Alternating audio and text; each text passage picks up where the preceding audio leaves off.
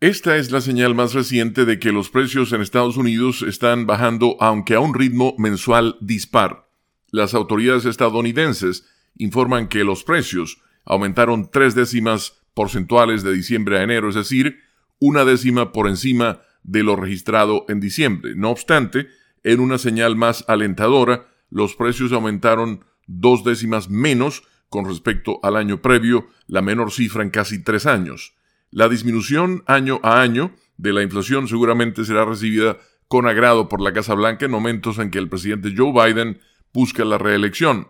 Aún así, aunque en promedio los salarios han superado la inflación en el año transcurrido, muchos estadounidenses siguen frustrados porque en general los precios siguen estando por encima de donde estaban antes del repunte de la inflación hace ya tres años. Ese sentimiento expresado en numerosas encuestas podría convertirse en una amenaza para las aspiraciones de Biden. La inflación, medida por la cifra favorecida por el Banco Central estadounidense, disminuyó sostenidamente el año pasado tras llegar a un pico de poco más del 7% en el verano de 2022. Las trabas en las cadenas de suministros han disminuido, lo cual ha reducido los costos de partes y materias primas y la abundante cantidad de buscadores de empleos ha facilitado a los empleadores limitar los aumentos salariales, que es uno de los factores que contribuyen a las presiones inflacionarias. Aún así, la inflación sigue estando por encima del 2% que es la meta del Banco Central.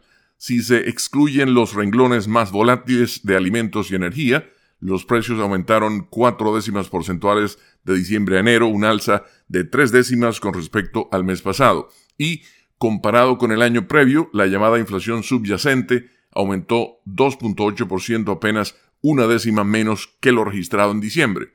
Los analistas consideran la inflación subyacente un mejor indicador de la futura inflación. Con la nota económica desde Washington, Leonardo Bonet, Voz de América.